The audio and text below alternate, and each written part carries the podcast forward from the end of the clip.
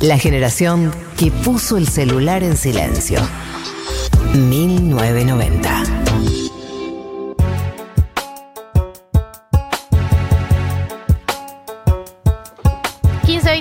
entramos en el glosario de economía porque nos han pedido, nos han solicitado que eh, Marto nos explique un poco qué fue lo que pasó con los anuncios de esta semana que tanto enojó a tantos sectores, eh, con razón, sin razón, eh, qué, cuál era la alternativa, un poco de todas esas preguntas traemos hoy para Martínez Lipsuk.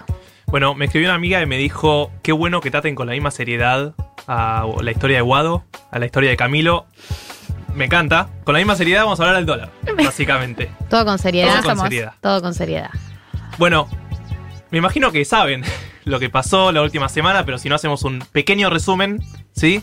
El Banco Central el martes anunció que va a agregar no un nuevo impuesto, sino un anticipo de impuestos y que para comprar el dólar ahorro, que se queda en los 200, pueden comprar los 200 dólares ahorro por mes, además del 30% que tienen que pagar por el impuesto país, tienen que agregar un 35% en este anticipo de bienes personales o impuesto a las ganancias, que son dos impuestos que paga la gente que tiene plata, para los oyentes que no lo pagan esos impuestos. el impuesto a las ganancias es, también son los que más yo no lo pago, ¿no? Pero yo tipo siempre escucho quejas de gente como dice, no, a mí me llega, me, abarca el impuesto a las ganancias y yo no estoy lleno de guita. ¿Cuál es el, el impuesto a las ganancias de, a partir de 55 creo que está para soltero, o sea, no es tanto, pero pagas poco. Ok. Eh, bueno, ese 35% va a ser como anticipo de bienes personales o de ganancias. Y si no, lo vas a poder pedir que te lo devuelvan a fin de año. Eh, no sabemos cuán burocrático va a ser ese trámite. Nadie tiene idea, ni siquiera los bancos, están todos preparando. Es un quilombo, básicamente. Además, anunciaron otras medidas. Eh, por ejemplo, que los gastos en dólares o en moneda extranjera con tarjeta, ¿sí? Todos los que gastes con tarjeta también se te va a descontar de estos 200 dólares, a lo que antes no pasaba. Vos podías comprar 200 para ahorro y podías gastar lo que quieras en tarjeta. Y también anunciaron otra medida más económica, ¿sí? más, perdón, más financiera, más eh, para el mercado. Eh, por ejemplo, las grandes empresas van a tener que refinanciar grandes deudas que tengan que pagar en los próximos meses. Eh, y dieron, cambiaron lo que se llama el parking. ¿Qué es el parking? Vamos a explicarlo. Entonces, ¿qué es el parking? Primero vamos a explicar algo un paso para atrás. El dólar contado con liqui, ¿le suena? Ay, me suena un montón de todo lo que no sé. Claro, te, dólar contado con liqui me imagino como un líquido que cuenta dólares. yo cuando alguien eh, está hablando y dice dólar contado con liqui, me abstraigo de la conversación. Digo, ah, bueno, acá me quedé afuera yo. Cantidad de dólares en litro de agua. cosa que no Por eso lo traje, porque no era tanto el tema, pero sabía que la gente no sabe muy bien qué es. bueno, contado con liqui. Básicamente, yo puedo comprar bonos en pesos que cotizan también en dólares y los vendo en dólares. Entonces compro en pesos y me dan dólares. ¿Se entiende? Yo hay un bono A. Ese bono A yo lo compro en pesos y después lo vendo en dólares. Entonces, ¿a quién yo se lo vendes? A alguien que lo quiera comprar. Entonces, ah, yo, lo puedo vender a personas. A personas o afuera, ¿sí? El contado con liqui es afuera, el dólar bolsa es algo que también es otro de los dólares Ay, que Marta, basta de meter conceptos que no entiendo. No, María, te voy, a, mirar como cuando lo miro a Marta y vos hablas en colombiano. Te miro tipo, mm, ¿de qué habla? No, ustedes no quisieron oír lo que pregunté y yo me arrepentí después de preguntarlo, pero lo dije al aire. ¿Qué es un bono exactamente? ¿Se acuerdan que nosotros dijimos que. ¿Se acuerdan, Marta? Tipo, ¿Se acuerdan? que te hace tres glosarios lo que era el bono. El Estado emite deuda. Sí. Como emite deuda, le dice a los privados: Yo vos dame 100 y te devuelvo en un par de años 110. Eso es un bono. Ah, claro, pero claro, y yo puedo comprar eso. Claro, yo, no, digamos. Sí, sí, vos podés. Yo podría. Vos podés, está en el mercado. Ok. En el mercado se cotizan los bonos. Entonces, mm. yo compro un bono en pesos, ese mismo bono lo vendo a alguien que me da dólares y con eso recibo dólares. Ese es el contado con líquido, el dólar bolsa también. Ok. Hay pequeñas diferencias, pero básicamente es eso. Un mismo bono cotiza en pesos y en dólares. Y en dólares compro en pesos, me dan dólares. Eso básicamente se mueve más o menos como el dólar blue. Bien, ok.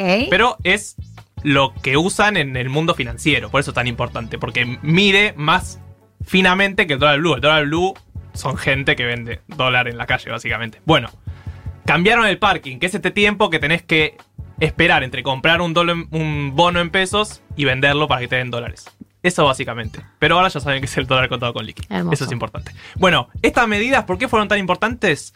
Básicamente porque hacemos flashback y nos recordaron a todos 2011.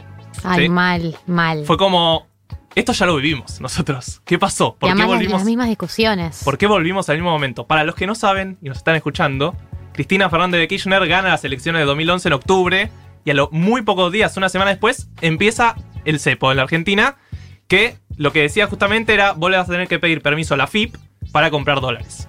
Después, con el correr de los meses se fue endureciendo ese cepo, por ejemplo, después dejaste de poder comprar dólares para ahorrar y era solo si te ibas de viaje.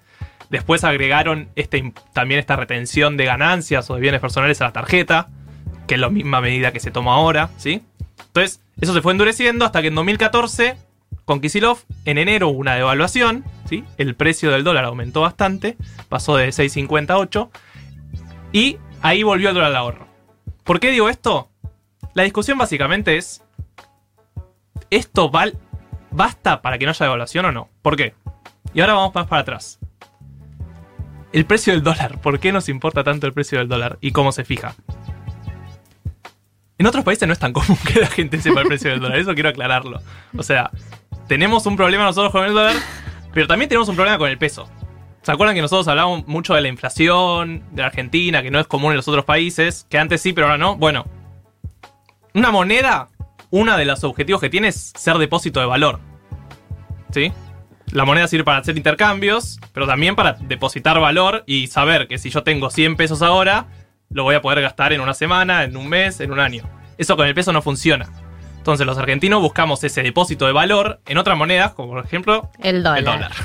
Como por ejemplo la única moneda en la que buscamos ese depósito Claro, de valor. si, nos- si los euros fueran tan comunes acá también aceptaríamos euros. No es que necesariamente nos gusta el dólar porque sí. Necesitamos algo donde poner los pesos porque sabemos que hay inflación y Claro, cada que, vez vale que te dé certeza. Una moneda que te dé una certeza de que no va a valer 50% menos dentro de tres años. Un. Camilo y Luna de Camilo Necesitamos Luna. certeza. Es, es un concepto. De. Camilo y Luna necesitamos. Pero bueno, como decíamos, en 2014, ¿cómo se salió un poquito del cepo anterior? Con devaluación. ¿Qué significa devaluación? Que aumente el precio del dólar. Después llegó Macri y sacó el cepo de repente, sacó todo el cepo, que hubo también devaluación. El dólar oficial pasó de 9 a 15, a 14. ¿Qué pasa ahora? El gobierno no quiere devaluar. ¿Sí? ¿Qué devaluar? Básicamente el precio del dólar oficial está casi 80, ¿sí? ¿Por qué? Porque el Banco Central todo el tiempo está vendiendo dólares. Y ahora vamos a explicar un poco cómo es esta mecánica. Pará, pero eh, devaluar sería dejar que el precio del dólar suba. Claro, devaluar sería que el precio del dólar se vaya of- oficial a 100 y ahí el blue aumentaría más también y demás. O unificar los tipos de cambio, digo. Dejar el dólar que crezca hasta 130, 120 y que ya no haya dólar blue. Pero ¿cómo se fija este precio? Bueno, el Banco Central en los últimos meses lo que estuvo haciendo es ir vendiendo de a poquito dólares para mantener el precio. ¿Por qué? Hay un mercado de dólar básicamente, que es alguien quiere comprar dólares y alguien quiere vender. ¿Sí? Sí. Si todos quieren comprar y nadie quiere vender, los que quieren comprar cada vez van a ofrecer más precio. O sea, Más plata si, el por eso. dólar, si el dólar está a 70 pesos y nadie te quiere vender a 70, vos vas a ofrecer 80. Si nadie te quiere vender a 80, vas a ofrecer 90. Y así hasta que alguien te lo quiera vender. Así funcionan todos los mercados en la economía mundial. La ley de oferta y La ley demanda. de oferta y demanda. ¿Qué hace el Banco Central? Si nadie quiere venderles dólares a esos que ofrecen a 70, bueno, va al Banco Central y le vende para mantener el precio ahí. Entonces, si cada vez hay más demanda y menos oferta al precio que existe, tiene que poner más dólares el Banco Central. ¿Hasta ahí se entiende? Sí. Bueno, ¿qué estuvo pasando en los últimos meses? Justamente eso. Bajó mucho la oferta de dólares, ¿sí? La gente no quiere vender tanto los dólares, porque le conviene vender al Blue, por ejemplo. Y el Banco Central tuvo que vender muchos dólares para mantener el precio. Por- no queremos que suba el precio del dólar, porque cuando sube el precio del dólar en general afecta sobre los precios de los pesos de muchos de los productos que compramos, por lo tanto más inflación. Claro, lo que dice el gobierno es no queremos devaluar, porque el dólar, hasta- como está ahora, está bien. O sea, es un dólar que está bien, le sirve a los exportadores, le sirve a los importadores. Si devaluamos, va a haber inflación y va a haber más quilombo. Pero, además, a ese quilombo se le suma el famoso dólar ahorro. ¿Qué pasó? Cuando, hubo cuando empezó la cuarentena, con la pandemia básicamente, se disparó el dólar blue. ¿Se acuerdan? En marzo hubo un par de días que no existía el dólar blue porque no había gente en la calle, pero en abril aumentó el dólar blue y pasó de casi 80 a 100 pesos. Y ahí te convenía comprar los 200 dólares en el oficial, ir al blue y venderlos. Ganabas 3.000, 4.000, 5.000, hasta 6.000 pesos solo por esa operación. Y esto se, se nota en la cantidad de gente que fue comprando el dólar de ahorro. En abril era un millón de personas más o menos, y en agosto fueron 5 millones de personas. 5 millones de personas que compraron dólar de ahorro. Somos 45 millones. 5 millones compraron dólar. O sea, hay mucha gente que nos está escuchando ahora que compró dólar ahorro. Claro, sí. Y mucha de esa gente lo hizo justamente para venderlo en el blue. ¿Por qué? Porque básicamente ganaba plata solo con, hacer un clic Claro. y después venderlo en el blue. No es tan lógico que suceda eso. Y todos, tanto el gobierno como la oposición, decían, bueno, esto se tiene que frenar. ¿Cuáles eran las chances? Había pocas. Y todas eran malas. O la mayoría eran malas. Entonces, una de ellas era Ese es el devaluar. país, Mariana, que vivimos en loop para siempre. No, es que hace poquito mi papá me preguntó, pero Mechis, dígame a cuánto está el dólar. ¿Cuál de los cinco? O sea, realmente no le pude responder y yo le quería tratar de explicar como, entiendo que es una pregunta sencilla la que me estás planteando, yo no soy Pero una la respuesta idiota. no es sencilla. Posta que no puedo. Es que hay un montón de dólares. El exportador que vende soja le pagan 50 pesos por dólar. Y ese mismo exportador, si quiere comprarla, el dólar, le sale 130. O sea, de ahí Por en el medio tenés un montón, ahí tenés un montón de dólares en el medio, con distintas retenciones y con distintos impuestos. Pero bueno, volvemos al dólar ahorro. 5 millones de personas compraron en agosto. El Banco Central, entre que tenía que poner plata para mantener el precio del dólar y encima tenía que darle plata a la gente para que después salga a venderlos para ganar 5 mil pesos, no, no tenía mucha lógica. ¿Por qué? Porque se va a quedar sin dólares el Banco Central, justamente, y va, va, no va a tener dólares para bajar el precio, ¿se entiende? Sí. Si se me van los dólares, yo voy a tener que. Vas a tener que dejarlo flotar. Vas a tener que dejarlo flotar. Y si lo dejas flotar, no tenés ningún control sobre eso y va a ser una Devaluación evaluación tremenda ahí. tremenda. Efectivamente. Entonces, ¿cuáles eran las soluciones? Bueno, una de las soluciones era efectivizar que había dos tipos de cambio. Decir, bueno, los importadores se quedan con un dólar a 70 y los otros dólar a 130. si no, ¿cuál ot- otra de las opciones? La gente se ríe en mi columna, es insólito esto. Nunca nadie se rió por un dólar. Dale, Martín. Otra de las opciones justamente era este. Pone- meter a la FIP, meter más controles. Vender menos dólares ahorro. Era lo que hizo Cristina en su momento, es lo, lo que hicieron ahora. ¿Cómo va a funcionar? Nadie sabe, nadie sabe cuánto van a comprar en septiembre. Pero bueno, el problema de fondo es que el peso no tiene. no vale lo mismo ahora y un año y no le está dando capacidad a la gente para que invierta, por ejemplo, en plazos fijos. Hay muy poca educación financiera en la Argentina y ahora hay cada vez más pesos en la calle, porque se acuerdan que hablamos de que el Banco Central está emitiendo mucho. Entonces, hay más pesos en las calles. La gente no sabe dónde invertirlo, va a ir al dólar.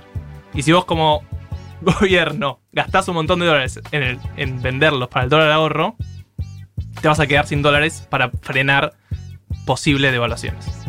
Las opciones eran malas y el propio gobierno criticaba el cepo hace un par de meses. Hace un par de días. Hace un par de días, básicamente. Eso Tipo, fue. dos días antes de anunciarlo lo que Claro, eso fue un poco el desconcierto que generó, pero tanto de la oposición como el oficialismo decían que era inviable la situación como se estaba viviendo. Veremos en los próximos días qué pasa y efectivamente cuánto acceso hay a este dólar más 30, más 35. Gracias, Martín. Me siento tan educada después de cada columna tuya. Siempre sos educados. Bueno, les invitamos a todos a que manden el tres canciones